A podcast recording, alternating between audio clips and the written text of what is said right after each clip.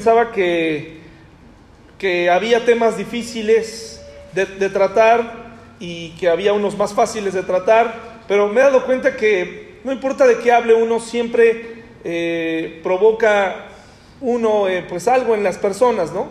Le pedimos a Dios que no sea para, por algo que yo diga de forma personal, sino que sea la palabra la que nos redarguya. Eh, entonces, eh, por eso oramos y le, pedimos a Dios que nos libre, que me libre de decir cosas que son opiniones personales y que sean pensadas o que sean eh, establecidas en su mente como si fueran palabra de Dios.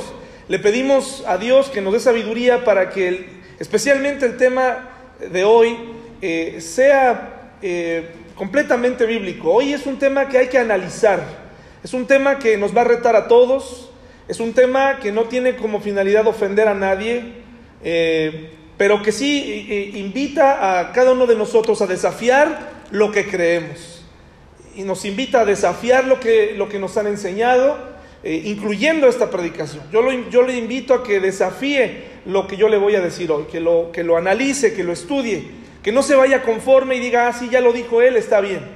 Nunca haga eso porque no lo haría con un doctor. Si un doctor le da un diagnóstico, y créame que eh, a mí en mi vida he tenido la experiencia de malos diagnósticos, y usted tiene la duda y usted va con otro doctor para ver si ese diagnóstico es verdadero o es falso. Y entonces el otro doctor dirá, eh, lo que te dijeron es totalmente falso porque, y entonces te muestra la verdad.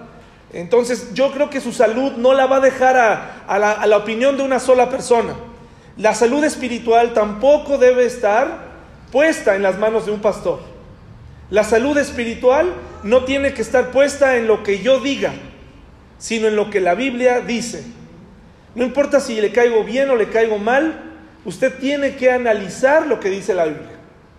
Y tiene que estudiarlo, y tiene que preguntar, y tiene que compararlo, y tiene que conocer su Biblia para saber si lo que le voy a decir hoy, que puede llegar a lastimar a alguno de ustedes, eh, está dicho de acuerdo a la palabra de Dios o es una opinión personal. Y si usted tiene que regresar de donde vino y entonces preguntarle a su pastor y confrontar a, ese pastor que le enseñó eso en, el buen sentido, ¿no? De decirle, oye, me enseñaron esto, aprendí esto, eh, ¿qué opinas? Y entonces espere la respuesta fundamentada y pídale a Dios sabiduría. Y vamos a estudiar Gálatas porque es un tema de la vida cristiana. Vamos al libro de Gálatas. En, este, en esta serie, a veces me pregunto, eh, gracias a Dios por los predicadores que tenemos en la iglesia, ¿verdad? Tenemos un programa de, donde el primer domingo de cada mes se habla de la familia, el segundo de vida cristiana, el tercero de... En fin. Pero los predicadores que invitamos, ¿qué creen que hacen? Dicen, yo voy a predicar. ¿No? Entonces no, se apegan al plan. Pero está bien, gracias a Dios por sus predicaciones, porque son de bendición para nuestra vida y porque es muy bueno escuchar cómo la palabra de Dios fluye de, otros hermanos, ¿verdad? Entonces, eh, eh, hoy vamos a apegarnos a ese plan sobre la vida cristiana. Y la necesitamos, hermanos, necesitamos aprender acerca de nuestra vida cristiana. Y Gálatas nos va a enseñar, vamos a usar esta guía para estos domingos, cuando nos toque de vida cristiana, vamos a hablar de Gálatas. Así que este es Gálatas, primera parte, Gálatas viviendo libres. ¿A cuántos de nosotros nos gusta la libertad, hermanos? A ver, levanten la mano. ¿A cuántos nos gusta? ¿Cómo disfrutamos la libertad? Sin embargo, algo, que hay que, que entender de la libertad es que la libertad no es hacer lo que tú quieras hacer. No es hacer lo que tú quieras hacer. Eso no es la libertad. Un ejemplo muy claro de esto es que cuando tenemos un hijo en casa, nuestro hijo nació libre, ¿no es cierto, hermanos? Nació libre. Pero él no puede hacer lo que él quiera. ¿Por qué? Porque aunque, porque conforme van pasando las edades, las etapas de su vida, nunca fue libre 100%. Porque hay limitantes. O sea, el que haya nacido libre no significa que un niño de tres años va a salir a jugar a donde pasan los autos. Porque esa libertad vendría a ser un problema para esa persona. Entonces, todos los que estamos aquí tenemos una libertad limitada. Una, una libertad eh, que está limitada a principios espirituales, principios bíblicos, principios morales. Yo soy libre, pero no es correcto que yo venga eh, o que me presente o que ande por la calle desnudo. Eso significaría una inmoralidad. ¿sí? Entonces, eso es algo que tenemos que aprender. Los jóvenes que están aquí deben aprender y deben recordar que la libertad no es hacer lo que tú quieras hacer. Eso no es la libertad. La libertad es escoger entre lo que entre esos límites para hacer lo correcto. Lo que haces pasando los límites de la libertad se llama libertinaje. Entonces los jóvenes dicen es que yo soy libre para hacer lo que quieras, para hacer lo que quiera. Cuando pon a prueba esto que te digo, el día que tú transgredas un límite y, te, y pregúntale a cuántos matrimonios que nunca se casaron, que nunca hicieron las cosas correctamente, ¿cómo quedó su matrimonio?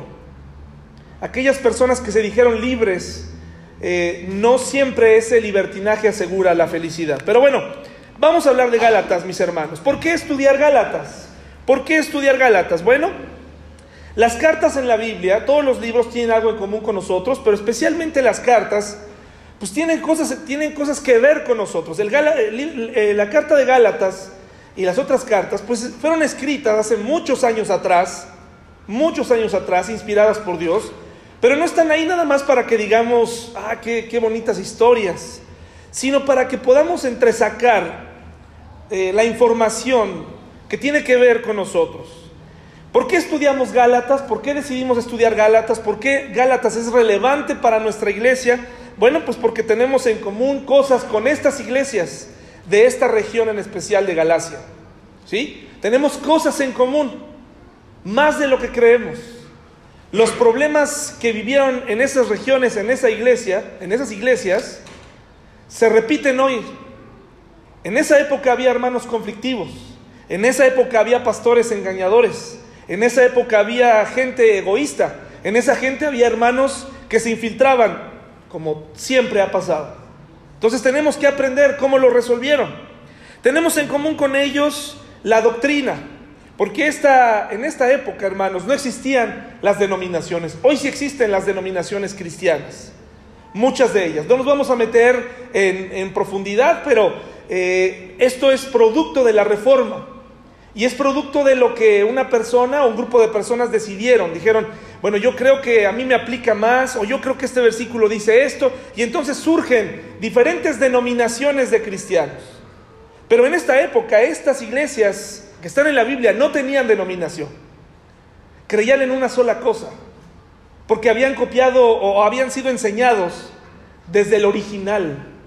Pero ahora vivimos tiempos muy peligrosos porque tenemos el riesgo de creerle a todo mundo y a, lo que todo mundo dice. Y, cada uno dice, es que yo tengo la sana doctrina, es que yo tengo la, la verdad. Bueno, eso solamente lo sabremos si estudiamos la Biblia. Si no estudias tu Biblia y nada más le crees a un pastor, entonces puede ser que estés viviendo un error. Entonces, tenemos en común con ellos la doctrina. Tenemos que seguir la doctrina y ver si la doctrina que seguían ellos era la misma que seguimos hoy. El liderazgo. También había líderes en la iglesia, también había pastores, también había eh, pastores imperfectos, había pastores ahí que necesitaban ser o aprender humildad. También tenemos en común eso. Y también había problemáticas como la que enfrentaban en esa región de Galacia. Mire lo que dice Gálatas 1 del 1 al 5. Desde este momento eh, le invito a que esté atento para retar, para cuestionar lo que le ha sido enseñado. Gálatas 1 del 1 al 5 dice, Pablo, apóstol. Dice, no de hombres ni por hombre, sino por quién. Y por Dios, el Padre que lo resucitó de los muertos. Interesante que Pablo empiece con esto, porque nos está diciendo, lo que yo estoy a punto de escribir, soy un apóstol, pero no porque alguien me nombró apóstol, sino por quién, por Jesucristo. Ya tenemos un problema hoy en día ya tenemos un problema. Hay apóstoles, ¿verdad? El apóstol tal, el apóstol, ya tenemos un problema. En ningún otro, la Biblia nos habla claramente de quiénes pueden ser llamados apóstoles. Y después de Pablo, ningún otro padre de la iglesia ni patriarca se hizo llamar apóstol. Atención con esto. porque sabemos que los nombres, las jerarquías, las, los niveles de poder ejercen mucha presión sobre la gente. Le agradezco mucho cuando usted me, me, llama pastor, le agradezco, es un, es un nombramiento de servicio, no es un nombramiento de poder. Si tu pastor, en vez de servir, es poderoso, algo anda mal. Si tu pastor abusa, se mete en tu vida, te audita, te pide el balance de tus finanzas, algo anda mal. Pero el poder que da los nombramientos jerárquicos es increíble en la, en la mente no solamente del que lo posee, sino de, la, de los demás. Cuando la gente escucha pastor, inmediatamente se postran, hermanos. La gente se postra. Ahí viene el pastor. Lo sé porque yo lo hice, hermanos. Lo sé porque yo lo hice. Pero el nombramiento de pastor es un nombramiento de... ¿De qué? Dígalo con convicción porque después va a decir, oye, no, pero es que tú. ¿Cómo es? Servicio. Servicio. Servicio y cuidado, ¿verdad? Dice aquí entonces, y todos los hermanos que están conmigo a las iglesias, en plural, ¿de qué? De Galacia, es decir, está escribiendo, no solamente Galacia era una región. Ahorita les voy a decir quién, qué conformaba a esta región. Gracia y, pan sean a vos, gracia y paz sean a vosotros de Dios el Padre y de nuestro Señor Jesucristo, el cual se dio a sí mismo por nuestros pecados. ¿Y dónde se incluye aquí? Se incluye Pablo, ¿verdad? Dice, ¿por nuestros qué? Se incluye no dice por sus pecados, sino dice por nuestros pecados, para librarnos del presente siglo malo. Vivimos un siglo malo, una época mala. Ya se vivía en ese entonces y se vive ahora. Vivimos en un mundo caído. Este mundo no es gobernado por Dios. Eso es algo muy importante recordarlo porque cuando todo te sale mal no es porque Dios, o cuando, cuando escuchas de asesinatos, cuando escuchas de muerte, no es porque Dios está gozándose en eso, sino porque este es un mundo de maldad, en donde Él regresará, y es lo que hemos estudiado en Apocalipsis, para ponerle fin a todo eso. Dice, conforme a la voluntad de nuestro Dios y Padre, a quien sea la gloria por los siglos de los siglos. Amén. Estos son los saludos, es la introducción. Bueno. Tenemos entonces, ahí en el centro, en la parte de arriba, olvidé mi, no sé dónde dejé el, el, déjame ver acá. Aquí está, hermanos.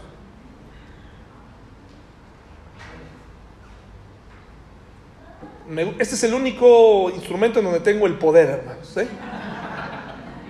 Galacia, esta es la región de Galacia, no de Galicia. Eso es en España. Galacia, Asia Menor, Turquía actual, ¿sí? Asia Menor, Galicia, Galacia, Galacia.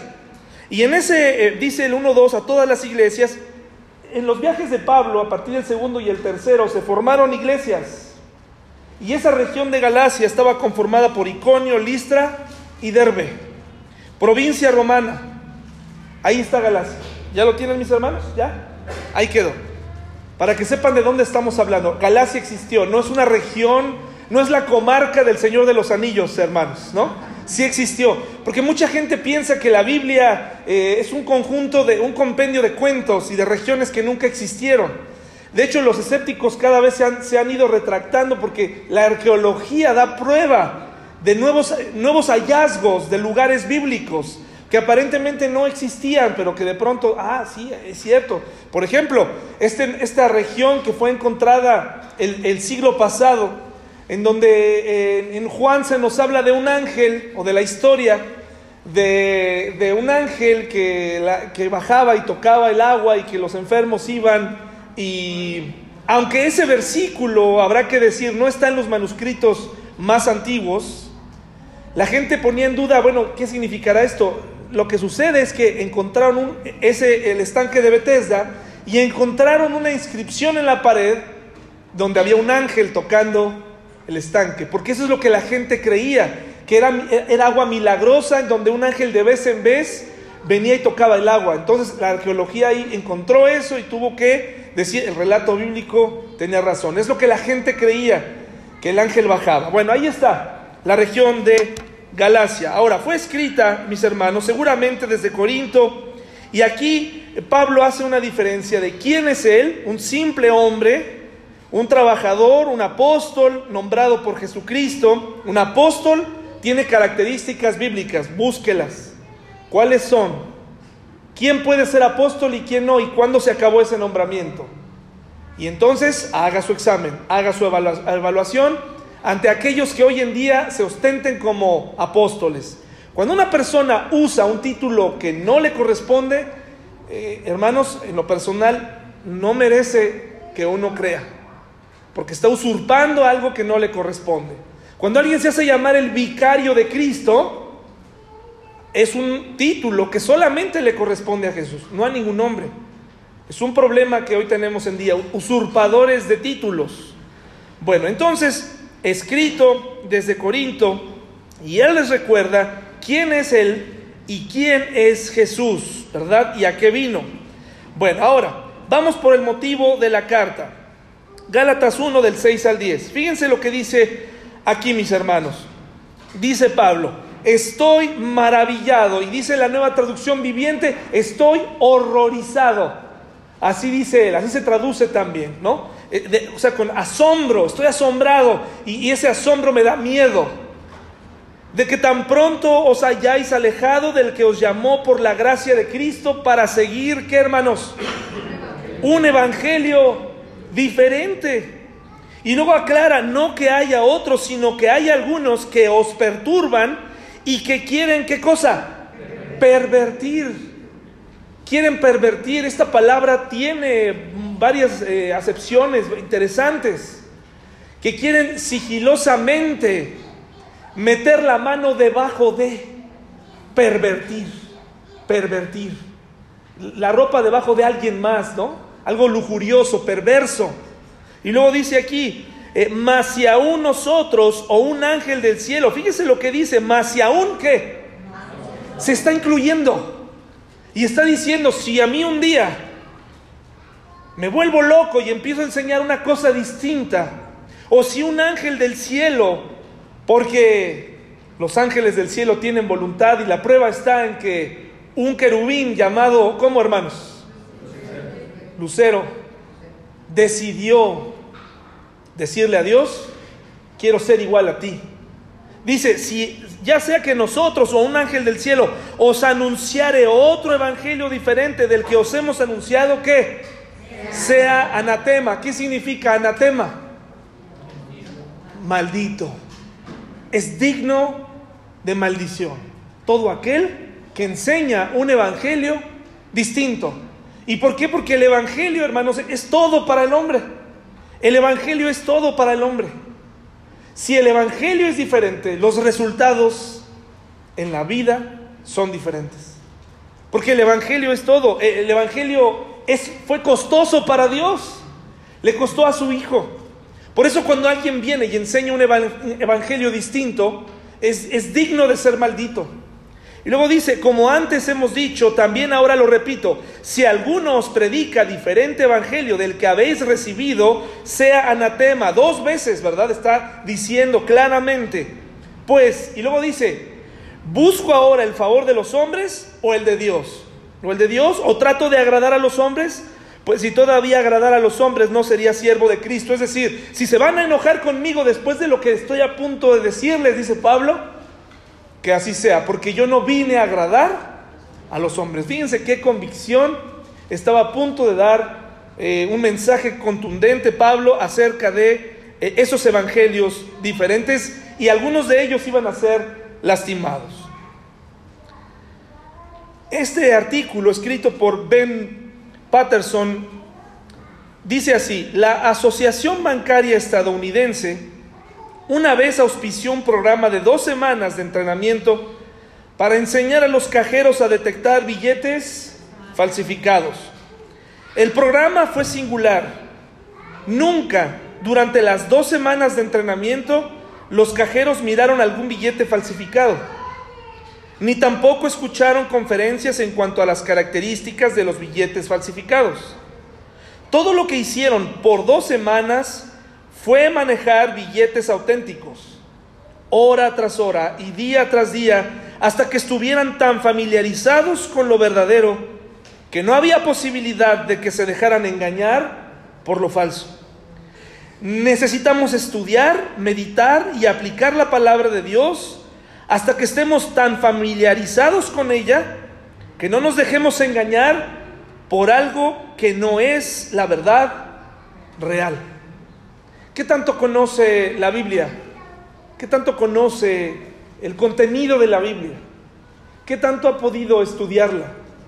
Al final les voy a decir algunos tips de cómo identificar eh, y cómo eh, nos lo da un autor, cómo saber distinguir de lo verdadero de lo falso. ¿Qué tanto la conoce? Usted puede decir, es que yo, yo confío en ti, muchas gracias, yo también confío en usted, pero eso no puede ser el parámetro. Una iglesia grande no necesariamente está bien. Una iglesia chica no necesariamente está bien. Si me explico, hermano? No, venimos aquí a criticar el volumen de una iglesia. Una iglesia grande, las iglesias del, Nuevo Testamento, algunas de ellas eran grandes, muy grandes. Eso no significa que crecimiento es sinónimo de, de error. Sin embargo, tenemos que tener cuidado, mis hermanos, porque en muchas ocasiones nos dejamos engañar por la masa. Como todo está tan agradable, como todo está tan bonito, ya no te atreves a hacer preguntas. En una iglesia pequeña puede ocurrir lo mismo. En muchas ocasiones, en las iglesias grandes, Dios probablemente ya no estuvo ahí. En las iglesias pequeñas también. El crecimiento sí puede llegar a ser una, el poco crecimiento de una iglesia sí puede llegar a ser eh, una señal de un problema en la iglesia. Ya sea porque en la iglesia hay pecado, ya sea porque el pastor no está haciendo, no el trabajo de, eh, reclutamiento, porque aquí no reclutamos a nadie, eso lo hace el Espíritu Santo, es el que convence. Pero en muchas ocasiones sí hay prueba de que la iglesia no crece porque en la iglesia hay pecado. Porque Dios dice, ¿para qué te voy a dar más si con lo que tienes se están peleando entre ustedes, están discutiendo, no hay amor? Pero también en las iglesias grandes, hermanos, en muchas ocasiones Dios tampoco ya está ahí. ¿Por qué? Porque ese proyecto se convirtió en un proyecto de un hombre y de su familia o de sus amigos, de sus cuates o, de, es, un, es un centro teológico nada más, en donde muchas veces Dios se ha alejado de ahí. Que Dios nos libre de eso. Ahora, mis hermanos, ¿qué cosas son los evangelios diferentes? ¿Cómo entenderlos? Primero vamos a comprender qué es el Evangelio. Nuevamente, lo vamos a repetir. El Evangelio, hermanos, según la palabra de Dios, es que Jesús vino nació, que vivió entre nosotros una vida perfecta. ¿Y que después qué ocurrió con él? Murió. Pero luego resucitó. Ese es el Evangelio. Ese es el Evangelio. Esas palabras exactas es, lo que ejemplifica perfectamente lo que es el Evangelio. ¿Qué está ocurriendo entonces? ¿Cómo poder identificar cuando hay un Evangelio distinto? Cuando un hombre se pone en medio de Dios y los hombres y dice, yo soy el intercesor, ahí ya es un evangelio diferente, porque estamos pretendiendo igualarnos a Dios o convertirnos en mediadores. Un evangelio distinto es cuando usamos a una, una imagen, a, otro, a un intercesor diferente a Jesús para llegar a Dios. Eso es un evangelio diferente. Dice la palabra de Dios porque hay un solo Dios y un solo mediador entre Dios y los hombres, Jesucristo hombre. Entonces, si nosotros partimos de la Biblia y la Biblia nos está enseñando esto claramente, ¿por qué habríamos de aceptar un mediador? Y ese versículo que está en Timoteo está en todas las Biblias del mundo. Eh, pero a la persona que escribe un evangelio diferente, lo que quieres y generalmente hacen es escribir un evangelio distinto, adaptando la Biblia a su conveniencia, adaptando sus ideas. eh, hermosearla, colorearla para confundir. Nadie puede ponerse entre Dios y los hombres, solamente ¿quién? Jesucristo, no hay más. Oye David, pero eso es una opinión personal. No, eso lo dice la Biblia. Eso es lo que aprendimos a aprender aquí. Ese no es un punto de vista mío, esa no es una idea que se me ocurrió. Eso totalmente me saca a mí y totalmente saca a todos los pastores y a todos los hombres que intenten eh, ser intercesores entre los hombres y Dios. Tú tienes acceso a Jesús, a través de Dios, a través de Jesucristo. Y a través de la oración tú puedes interceder por los demás pidiendo por ellos. Pero solamente el vínculo se logra a través de Jesucristo. Entonces creo que esto es bastante claro y muy simple. Pareciera que nadie debería confundirse, pero no es así. Por ejemplo,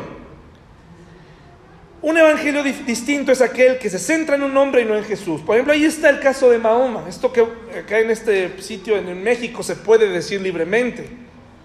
Pero usted sabe que en el mundo musulmán hay gente que lo toma muy, a pecho. Si esto se dijera en otras condiciones, nos arriesgaríamos a, un problema.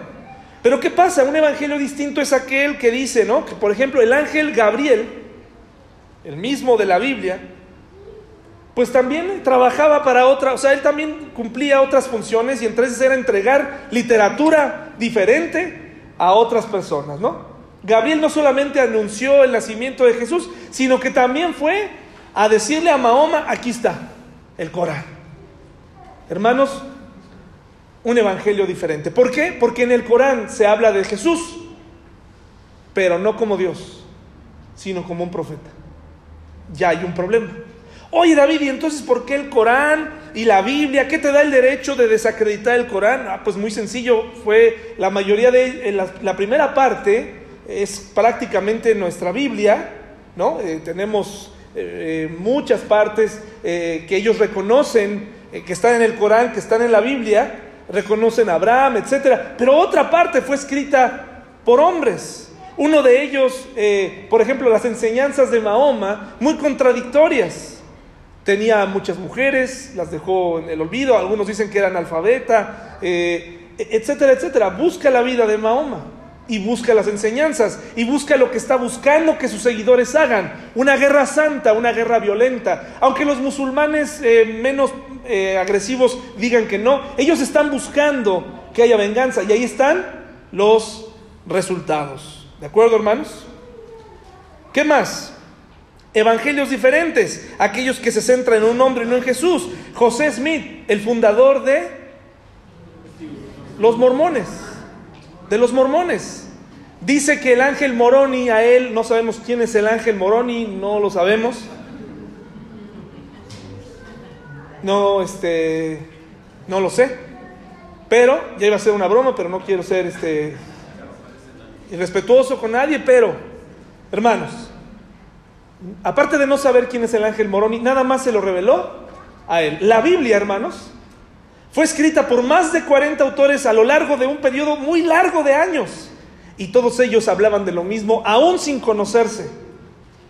Esa es la grandeza de la Biblia. Esa es la grandeza por encima del Corán. Esa es la grandeza por encima del libro del mormón que le prohíbe a la gente no beber café o no beber, este, eh, no tomar bebidas calientes. Hermanos, ¿qué le dice su sentido común? ¿Qué le dice su sentido común? Por favor, hay que despertar. Es que dicen, hay, gente que, que, no cree en cosas eh, tremendas, pero obedece a no tomar café. Obedece ciegamente a eso.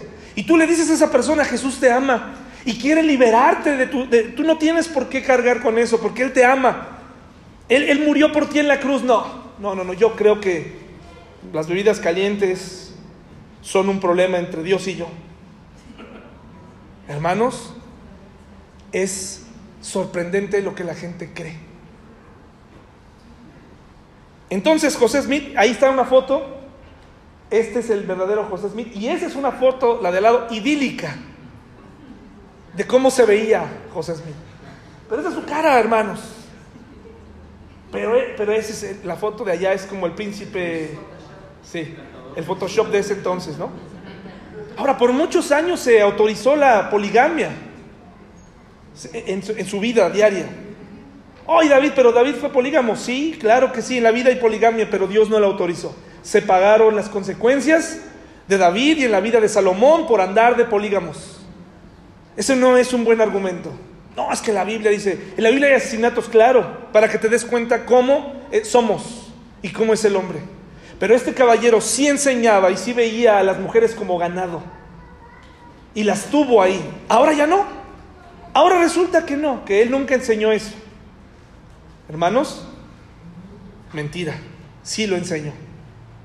Los mormones viven esclavizados creyendo un evangelio diferente. ¿Saben estos jóvenes que ven en la calle que andan buscando eh, eh, ser o, ganarse el cielo? Una de las metas de un mormón es un día, eh, no es una broma, ganarse un planeta para ellos solos.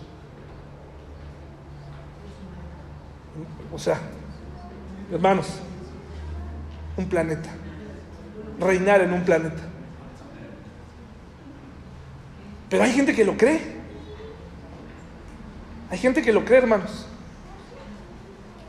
En fin, ahí está el ángel. Y estos jóvenes, que a veces los ve uno en la calle llenos ¿no? de energía, bueno, algunos no tanto, ¿verdad? Algunos ya van así como arrastrando y todo. Bueno, ellos, ellos, fíjense, en Estados Unidos la comunidad mormona internacional apoya de manera muy importante a estos jóvenes, les pagan sus becas, les prometen la universidad si vienen aquí creo que dos años. O sea, no, pues por, por dinero se puede. ¿Quién le ofreció beca a Pedro, hermanos? ¿Quién le ofreció una beca a Jacobo, a Bartolomé, para ir a predicar el Evangelio? ¿Cuál fue su beca? El martirio, hermanos. La muerte, el único que no murió por martirio fue Juan. Todos los demás murieron. Hay un problema. Analicemos, analicemos. Otro ejemplo muy claro, hermanos. Charles Russell, Carlos Russell, fundador ahora sí de quién? los testigos de Jehová. ¿Quiénes? ¿Quiénes alteran la Biblia?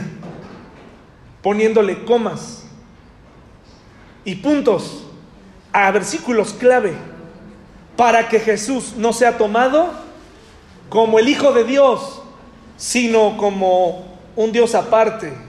En algunas enseñanzas, porque luego no sé, no, como que no hay mucha claridad, hasta un primo hermano del diablo. La Biblia eh, de, olvidé cómo se llama esa, esa versión eh, de Testigo de Jehová, está alterada. Alterada. Ese, es como, el atalaya es como el, ese organismo de publicaciones. Pero ah, Nuevo Mundo, la traducción del Nuevo Mundo, cuidado con esa Biblia. Esa sí está alterada. Esa sí está alterada. A lo mejor hay alguien aquí que dice, bueno David, pero a mí me han dicho que la Biblia católica y la Biblia cristiana o protestante son diferentes. Hermanos, nosotros no somos protestantes, al menos en esta iglesia no somos protestantes. Aplaudimos el valor de Martín Lutero, al menos, bueno, a lo mejor usted sí lo es. No puedo yo obligarle a que no lo sea. el valor de Martín Lutero, pero debe conocer la historia de la Reforma y saber que esos hombres, Martín Lutero, Juan Calvino, Juan Calvino mataba a sus enemigos, hermanos. Mataba a sus enemigos. Sea, los eliminaba. Por eso es que yo ahí sí me deslindo. Si usted quiere ser calvinista, pues eh, ¿verdad? Pero yo no. Yo quiero ser cristiano. Tenemos que tener cuidado con eso, ¿verdad? Qué valor de Martín Lutero que destacó, que hizo que hubiera una guerra, eh, una, toda una reforma en, en torno a esto, pero tenemos que tener cuidado en lo que creemos en lo que, en lo que nos enseñan. Y, vemos cómo eh, ahí, nos, ahí mismo, en la, en la, reforma, hubo mucha, ahí el surgimiento de las... Nosotros no nos salvamos también de enseñar evangelios diferentes. Y ahorita les voy a explicar cómo, cómo, cómo nos equivocamos también nosotros. Ahora, la siguiente foto puede herir alguna susceptibilidad. Le decía porque hoy en día ponemos nuestra esperanza en coaches, pastores, eh, deportistas, me da mucha risa eh, cuando veo eh, biografías de, futbolistas, ¿no? Eh, y nos cuentan su vida para que aprendamos de ellos. Algunos de ellos fueron muy buenos, en el campo, pero su vida personal es un desastre, llena de golatría, llena de... Pero hay gente que le, gusta eso para llenarse, ¿no? Eh, lo que le voy a mostrar a continuación no tiene otra cosa más que retarlo a que, piense, retarlo a que, a que ponga, eh, por favor, en tela de juicio. Hoy tenemos, vivimos una época de pastores millonarios, hermanos. Pastores millonarios, pastores y pastoras millonarios. Ya habrá alguien aquí que diga, bueno, pero ¿qué tiene de malo? ¿A ti te pagan un sueldo? Sí, sí me pagan un sueldo, me pagan 15 mil pesos al mes. Les agradezco por ese amor para conmigo y con mi familia. Les agradezco por ese sueldo. Pero eso es muy diferente. Es muy diferente a que esos 15 mil pesos ah, me conviertan en, una, en un inspector de su vida y que yo empiece a analizar a ver qué estás haciendo, a dónde, por qué no viniste hoy, por qué no estás. Necesito que vengas, este, para que necesito que me pongas en tu sobre cuánto estás ofrendando, dónde está la lana, a ver qué onda, ya te atrasaste, échale, tengo que vivir. Estos pastores que están aquí, no voy a decir sus nombres, se han enriquecido y han enseñado algo hoy en día muy de moda. Lo escuché hace poco en, esta televisora cristiana. Acuérdense, no todos los que digan cristianos son cristianos. Y este pastor, que generalmente son muy déspotas, con sus, eh, ¿cómo se dice?, púlpitos de vidrio, en una plataforma enorme y caminando, nunca se están quietos, nunca hay Biblia. Nunca hay Biblia, regresan por ella después de haber dicho muchas barbaridades, regresan a, adaptan la Biblia. Y bueno, escuché a un pastor que decía, Dios, porque así habla, Dios quiere que tú seas rico, porque tú eres hijo del rey. Y toda la gente, bravo, qué bueno, nos acaba de y la gente no es rica en realidad. La gente está ahí porque espera que un día le peguen a, pues, la lotería o que se cumpla esto. Dice, Dios quiere que seamos ricos, dice este pastor, porque la gente le hace caso a los ricos. Por eso quiere que tú seas rico. Porque Dios quiere que tú a través de la riqueza te hagan caso.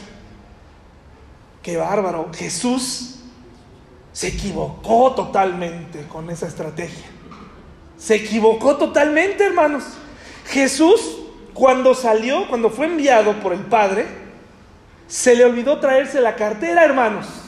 ¿Verdad? No trajo sus tarjetas, no nació, se le olvidó decirle a, Dios, Dios, el palacio, ya que venía el palacio, ¿dónde está el, pesebre de oro, la cuna de oro? Dios, híjole, ya fallamos, no me va a oír la gente.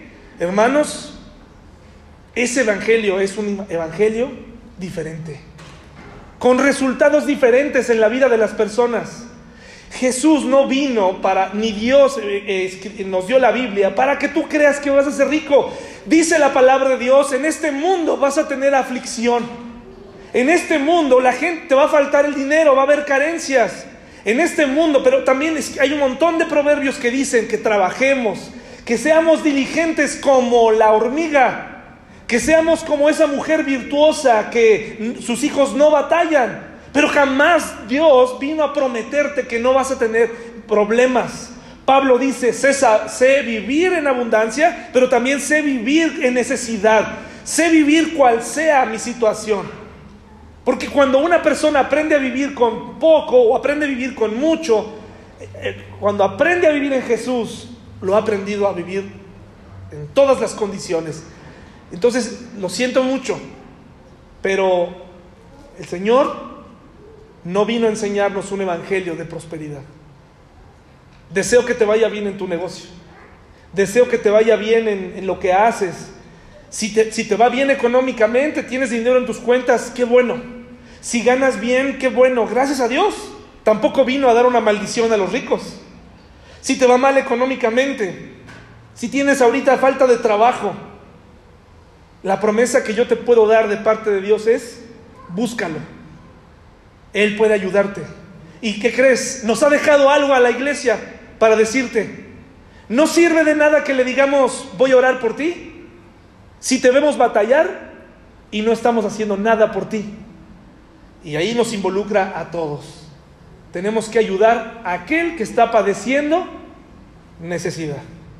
Aquel que padece una necesidad, tenemos que ayudarle, mis hermanos. Muchos de ellos están enseñando herejías acerca del Espíritu Santo, repartiéndolo. El otro día en la televisión abierta, específicamente en este canal que ha, tenido mucha, mucha eh, popularidad últimamente, eh, ¿cómo se llama? Eh, cadena 3, ¿se llama? No, se cambió. ¿Cómo se llama? Imagen, imagen, imagen televisión. En la mañana hay un programa que se llama eh, Sale el Sol. Sí, cuando una vez que yo desayuno, dejo a mi hija y ahí paso, mi mamá me tiene un licuado, fíjense, gracias a Dios por las mamás, feliz 10 de mayo, no idolatra a su mamá, ¿verdad? Entonces, eh, paso y, prendemos la tele y, mientras estamos desayunando, eh, vemos, ¿no? El otro día, mi mamá no me va a dejar mentir, alguien se estaba burlando de lo que estaba haciendo un pastor. ¿Qué estaba haciendo ese pastor, mamá? ¿Recuerdas que, que, los dos dijimos no puede ser? Por eso tenemos que hablar en contra de esto. Pero algo, algo dijo, que, no me acuerdo qué fue, si fue un chicle lo que estaba bendiciendo para que la gente se ungiera, o si fue un zapato, o si fue... Eh, ah, hermano, perdón, ya me acordé. Eh, en el altar pidió que la gente subiera y, él iba a hacer un milagro por ellos. Lo que le voy a decir es aberrante, pero lo dijeron en cadena nacional para meternos a todos. Le dijeron, si tú tienes un problema con el tamaño de, de, tu miembro viril, Dios puede hacer un milagro en tu vida. Acércate y vamos a orar por ti. Terrible, hermanos. Terrible. Evangelios diferentes. Y la gente que escucha esos, esos, ¿qué dicen? Ahí están los cristianos. Yo no voy ahí porque ahí el pastor roba. Ahí el pastor pide dinero. Ahí la gente se cae. Hermanos, yo he hablado con gente que ha vivido por años en, corrientes pentecostales y, finalmente después de mucho tiempo me dicen, ¿sabes qué? Muchas de las veces que me caí fingí. Muchas veces de, las veces que me fui para atrás, le, decía yo al pastor, ¿por qué me tengo que caer? Y me resistía y me tocaban en la frente y yo me decía, no, me quiero caer, quiero estar de pie. Pero hasta que dije, bueno, ya, pues ya, para que me deje, ya me, me marcó la frente. Hermanos, evangelios diferentes. Los cristianos no nos salvamos de hablar y de ser y de enseñar eh, evangelios diferentes, hermanos, tristemente. He conocido algunos tipos de cristianos en mi vida y aunque no es mi afán eh, hacer reír con esto, quiero hacerlos reflexionar sobre ahora desde dónde estamos parados nosotros los que nos hacemos llamar cristianos. He conocido y les presento estos tres tipos de cristianos. Evangelios diferentes traen resultados diferentes una comprensión equivocada del Evangelio, un, un, Evangelio sin el Espíritu Santo en tu vida es un Evangelio diferente. No hemos comprendido nada. Por ejemplo, he conocido estos cristianos que resultan cristianos de pronto. Has convivido con ellos, ellos saben, ellos eh, eh, eh, trabajan en algún lugar y de pronto resulta que eran cristianos también. Su forma de hablar nunca lo manifestaron, nunca se supo que eran cristianos. Pero resulta que eran cristianos, que asistían a una iglesia y algunos de ellos dicen, nací en una iglesia cristiana, así te dicen. Y cuando a mí me dicen eso, francamente digo, híjole, ¿y qué pasó? Es que nací en una familia cristiana y yo digo, yo, mi cristianismo no es perfecto, pero ¿qué pasó con el tuyo? ¿Verdad? Nacieron en familias cristianas, resultaron cristianos y resultó que ese trigo resultó no ser cizaña, su comportamiento en el trabajo, en la vida diaria es terrible, pero resultó ser cristiano. Resultó por un comentario que tú dijiste que quisieron secundarte. Finalmente salieron a la luz. Resultó que era cristiano. De ser posible, este cristiano pasará desapercibido el tiempo que sea necesario. Lo que no saben, hermanos, estos cristianos es que el cristianismo no se puede ocultar. Dice la Biblia que no puedes tener una luz para ocultarla debajo de tu cama. Dice que la importancia de la sal es tal que no puedes eh, no usarla. Si te pasas alas, pero si no la usas, es insípida. ¿Y quiénes creen que somos la luz y la sal, hermanos? Somos nosotros. Así que no puedes desaparecer. Ah, esa es una opinión tuya, ¿no? Mateo 10, por favor. Mateo 10, 32. ¿Por qué estoy diciendo esto? Porque no puedes desaparecer de la vida pública si eres cristiano. Porque nadie de nosotros le avergonzaría que todo el mundo supiera que somos cristianos. Porque tenemos al Rey de Reyes y al Señor de Señores. Un verdadero cristiano no se avergüenza de su maestro. No se avergüenza del Evangelio. Dice la Biblia en Romanos, porque no me avergüenzo del Evangelio, porque es poder de Dios para salvación. Entonces un verdadero cristiano no tiene problema en decirle a las personas, soy cristiano, soy creyente. Y no solamente no tiene problema con decirlo, sino que vive como cristiano. No finge. Un cristiano tiene mal día, tiene malos días, un cristiano llora, un cristiano batalla. Pero eso es muy diferente a ser un anónimo y de pronto el domingo te acordaste que eras cristiano. Con la muerte de un familiar te acordaste que eras cristiano. Hermanos, dice Mateo 10, 32 al 33, ¿ya lo tenemos hermanos? Dice así, a cualquiera pues que me confiese delante de los hombres, yo también le confesaré delante de mi Padre que está en los cielos. Y a cualquiera que me niegue delante de los hombres, yo también le negaré delante de mi Padre que está en los cielos. El principio es sencillo. Yo no puedo negar a quien amo. Yo no puedo negarlo. Yo no puedo negar a alguien que es muy importante para mí, a menos que en el fondo no lo crea. Si tú estás en esta situación, yo te invito a cuestionar si probablemente tú tienes o fuiste enseñado en un evangelio distinto en donde no hay que decir absolutamente nada en ninguna circunstancia. Y mejor quedarte callado ahí cuando tú tienes que hablar y cuando se tienen que enterar que eres cristiano. Es difícil, hermanos, pero se tiene que hacer. Lo que Jesús hizo en la cruz fue muy difícil, pero fue una confesión clara de amor hacia nosotros. Ahora el cristiano verdadero, el que entiende el Evangelio, entonces le dice a la gente, soy cristiano, creo en el sacrificio de Jesús por mí. Y creo que lo que estamos a punto de hacer está mal. Lo creo.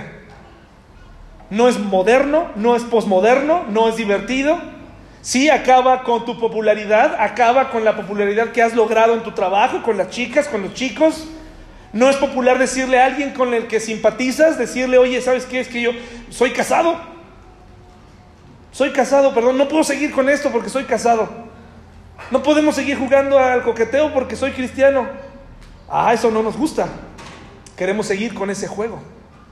El cristianismo, mis hermanos, es evidente y brota de un corazón que ama a Dios.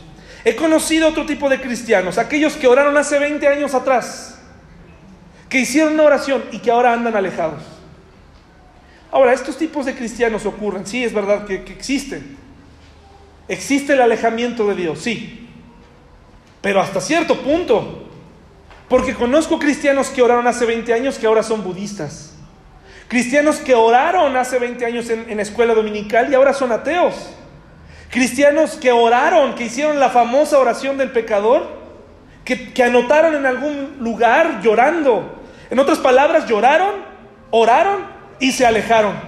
En esa época se estaban divorciando, en esa época tenían un problema, en esa época les detectaron cáncer, escucharon una predicación, el pastor carismático en algún punto les dijo, pasa al frente y Dios te va a ayudar. Y ellos dijeron, perfecto. Dios obró a través de la oración, se les quitó la enfermedad y de pronto se alejaron y se fueron. Hermanos, ese tipo de cristianos siguieron un evangelio diferente, un evangelio temporal no entendieron lo que hicieron y ahora creen otra cosa, a eso se le llama apostasía. Nunca, realmente nunca creyeron. Solamente les, les pareció buena idea en ese momento. He conocido cristianos que creen que son cristianos, pero no saben que no son cristianos, hermanos. Son como trabalenguas. cristianos que creen que son cristianos, pero no saben que no son. ¿Por qué? Porque vienen a la iglesia, cantan, ofrendan, hablan como cristianos aquí, aparentemente viven como cristianos, les gusta el ambiente, se identifican con los hermanos de la iglesia, se saludan, les gusta, nadie se mete con ellos, les gusta la, la, camaradería en la iglesia, pero no les hagas que hagan otra cosa afuera porque no cuentas con ellos. El cristianismo verdadero también busca la coinonía. ¿Has oído hablar de la coinonía? La comunión con otros hermanos. Aquella persona que huye de la comunión con otros hermanos es porque dice, yo no quiero estar con esos ridículos en un lugar que no sea la iglesia. Con esos ridículos no. Me van a poner a cantar, me van a poner... A... No, un cristiano verdadero se goza de estar con otros, de disfrutar con otros. Estos cristianos, mis hermanos, no crecen ni por error, no crecen. Llevan años sentados en la iglesia, años. Dicen, yo llevo aquí desde 1900, generación en generación han venido. Y si pudieran apartar su silla y sentarse en el mismo lugar durante años, lo harían. Pero en el fondo no es esa consistencia en la iglesia lo que nos hace ser cristianos, hermanos. ¿Saben qué hace que, que, nos podamos dar cuenta, los cristianos que vivimos día a día, que verdaderamente somos cristianos, hermanos? El crecimiento. El crecimiento. Porque cuando fallas, cuando caes, te levantas yo no creo en un cristianismo, ni creo en un cristiano que daña a otra persona, afecta a una persona, después asiste a una iglesia, pero jamás arregla cuentas con esa persona. No creo. Porque el Espíritu Santo provoca inmediatamente, cuando vienes a Cristo, no me vas a dejar mentir, provoca en tu mente una serie de cosas que hiciste mal en el pasado, ¿sí o no, hermanos? ¿Sí o no? No los veo, no los veo muy convencidos. Sí. ¿Y sabes qué? Voy a buscarlo. Y voy a resolver esto cuanto antes porque ahora entendí. Y yo he recibido llamadas, hermanos. He recibido, he visto como alguien que por años se alejó del cristianismo dice, ahora voy a buscar a mi mamá, ahora voy a buscar a mi papá, ahora voy a arreglar cuentas con él, con ella, lo voy a hacer porque ahora entendí que no se trata de mí. Ahora ya no quiero odiar, por eso cuando alguien te vende la idea de que Dios ya está en la iglesia, ya, ahí está, y lleva ya seis domingos, siete domingos constantemente, eso no es señal de que es cristiano. Un corazón arrepentido es la muestra fundamental. ¿Qué pasó con el endemoniado Gadareno, hermanos? Cuando fue sanado por Jesús, cuando fue liberado. ¿Qué hizo? ¿Qué hizo, hermanos? Inmediatamente quiso seguir a Jesús. ¿Y qué le dijo Jesús? Ve y quédate aquí y habla y cuenta. Una persona que ha nacido de nuevo tiene deseo de platicar lo que Dios ha hecho en su vida. Y no tiene temor a, híjole, no, es que ahí no, porque hice muchas cosas malas. No, no importa. Tienes que arreglar cuentas. Romanos 8, mis hermanos, por favor. Romanos 8, del 13 al 14. Romanos 8, del 13 al 14, hermanos. Un cristiano verdadero crece un cristiano verdadero lucha. Cuando un cristiano deja de luchar y se conforma, hermano, yo conozco, y ya lo hemos dicho muchas veces, cristianos, que no han podido dejar su manera de hablar.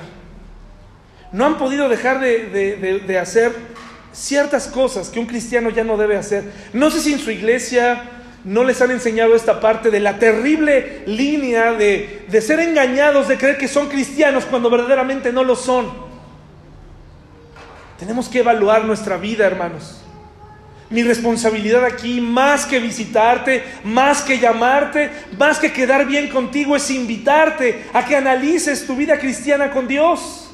Porque eso, evangelio verdadero, te va a traer éxito verdadero, resultado verdadero. Dice la Biblia en un proverbio que el, corazón alegre hermosea el rostro. Entonces, ¿por qué siempre estás triste? ¿Por qué siempre se te nota enojado? ¿Por qué siempre hay ansiedad? ¿Por qué siempre hay problemas? Algo anda mal. ¿Bloqueas al Espíritu Santo o sencillamente el Espíritu Santo no está ahí? Tienes una manera personal de arreglar las cosas. Tienes una idea de lo que es el cristianismo, pero es momento de confrontar esa creencia. Romanos 8, 13 al 14, hermanos, dice, porque si vivís conforme a la carne, moriréis. Mas si por el Espíritu hacéis morir las obras de la carne, viviréis. Porque todos los que son guiados por el Espíritu de Dios, ¿qué hermanos? Estos son hijos de Dios. El engaño que tenemos y que vivimos muchos de nosotros es pensar que porque un día hicimos una oración, un día, ya con eso, yo creo en la oración de fe y de arrepentimiento, una oración con Dios, pero no es suficiente, ahora tienes que crecer. Porque es normal, en todas las cosas que emprendemos hay crecimiento, ¿no? En un trabajo se crece de tal manera que te vuelves un experto, es normal. En una profesión, una, persona eh, se vuelve un maestro haciéndolo y llega a enseñar. ¿Por qué en el cristianismo no debería ser así? Fuimos, fuimos retados a ser discípulos a otros. Llega un momento en donde el cristiano se, se convierte ahora en un maestro, ¿verdad?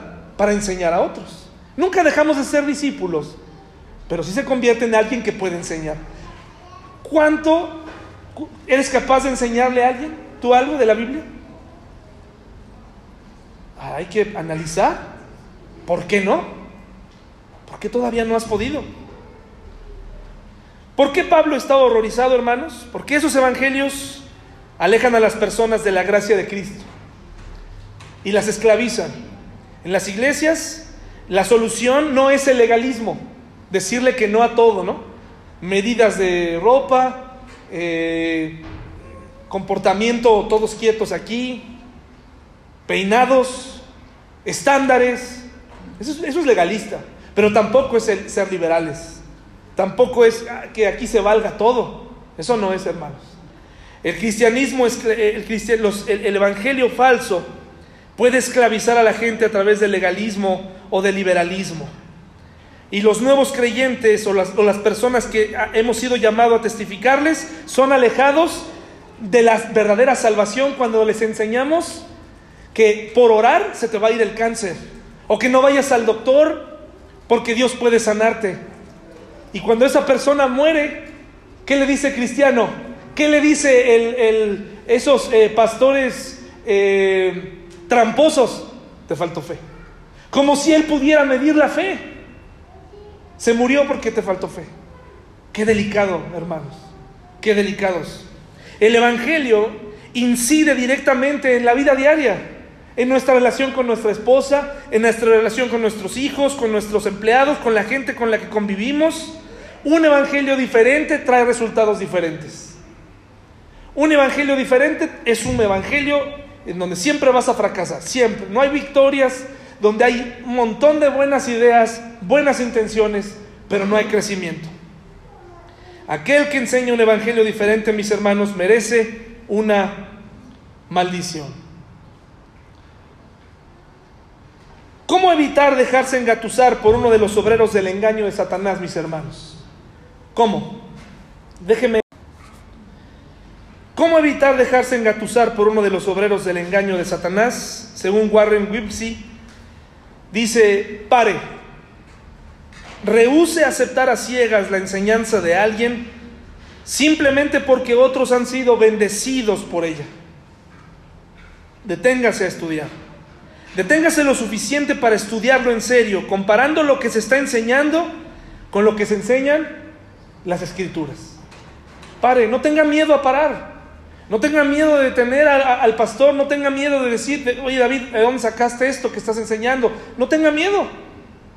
Estudiemos juntos. Mire, eche una mirada cuidadosa a la vida del principal portavoz. Una invitación a ver mi vida. Va a encontrar muchas fallas, pero no quiero su dinero. No quiero enseñar una doctrina nueva. No quiero ser novedoso ni quiero aparecer en YouTube ni quiero convertirme en una opción nueva. Analice, pregunte. Y va a encontrar gente en la iglesia que le va a decir, no, es que David es tremendo, es así, así. Y está bien, porque sí lo soy. También tengo mi carácter, hermanos, y mal carácter. También puedo ser voluble e indiferente. Pero ¿sabe qué? No lo voy a manipular. no soy un apóstata. Me cuesta trabajo hacer muchas cosas como pastor. Me cuesta trabajo muchas veces acercarme y dar un paso más. Estoy luchando con eso. Estoy luchando con eso. Investigue. Investigue con los que no están en la iglesia, con los que se han ido. Busquemos juntos. No pase por alto nada. No pase por alto nada. ¿Es evidente el fruto del Espíritu? No se deje asombrar por alguien que suena inteligente, ni seducir por el carisma de alguien. No estamos aquí para quedar bien unos con otros. Estamos aquí, mis hermanos, para esperar al Señor y mientras lo esperamos, vamos a trabajar para Él. Y vamos a invitar a gente a venir y vamos a testificar y vamos a dar el plan de salvación. Escuche, escuche también lo que no se dice. Escuche lo que no se dice. No juzgue la verdad solo por lo que usted siente piense y haga sus ejercicios de acuerdo a lo que enseñan las escrituras. ¿Le sirve este pequeño instructivo, mis hermanos? ¿Le sirve esto para donde vaya? Cuando usted escuche algún predicador en YouTube, que son de bendición algunos de ellos, no todos los pastores son iguales ni son así, hay muchos muy buenos pastores, escúchelos, pero analice el mensaje, analice la profundidad de la Biblia. Vamos a ponernos de pie y vamos a terminar aquí mis hermanos, con esta idea. Un evangelio distinto trae resultados distintos. Un evangelio distinto trae resultados distintos. Un evangelio verdadero trae lo verdadero a nuestra vida. Dice así, mis hermanos, Mateo 7, 21 al 23 en la nueva traducción viviente. No todo el que me llama Señor, Señor, entrará al reino del cielo. Solo entrarán aquellos que verdaderamente hacen la voluntad de mi Padre que está en el cielo. El día del juicio, muchos dirán, Señor, Señor, profetizamos en tu nombre, expulsamos demonios en tu nombre e hicimos muchos milagros en tu nombre. Pero yo le responderé, nunca los conocí. Aléjense de mí ustedes que violan las leyes de Dios. Hermanos, es momento de analizar nuestra relación con Dios, no su relación conmigo, no su relación con la iglesia. Es triste, pero a veces mucha gente se aleja de, las iglesias porque tuvo alguna situación con el pastor y piensa que ese es el, si estoy mal con él, estoy mal con Dios. No, eso es una tontería. Tienes que estar bien con Dios. Tienes que buscar a Dios. ¿Qué tipo de relación tienes? ¿En qué tipo de evangelio has creído? ¿En un evangelio en donde todo sale bien? ¿Un evangelio donde ya te falta nada más 10 años, 15 años para volverte rico? ¿Un cristianismo en donde eh, la mujer es un cero a la izquierda? ¿Un cristianismo donde eh, podemos mentir, años y años y años y vivir en pecado y no va a pasar nada? ¿Qué tipo de cristianismo estamos viviendo, hermanos? Vimos el horror que le causó a Pablo darse cuenta y decir, que fácilmente se movieron. Vino alguien, les enseñó algo distinto y se fueron tras él. Y todavía falta muchas exhortaciones de Pablo para esta iglesia, para esta región, y también aplican para nosotros. Vamos a orar, hermanos, por favor.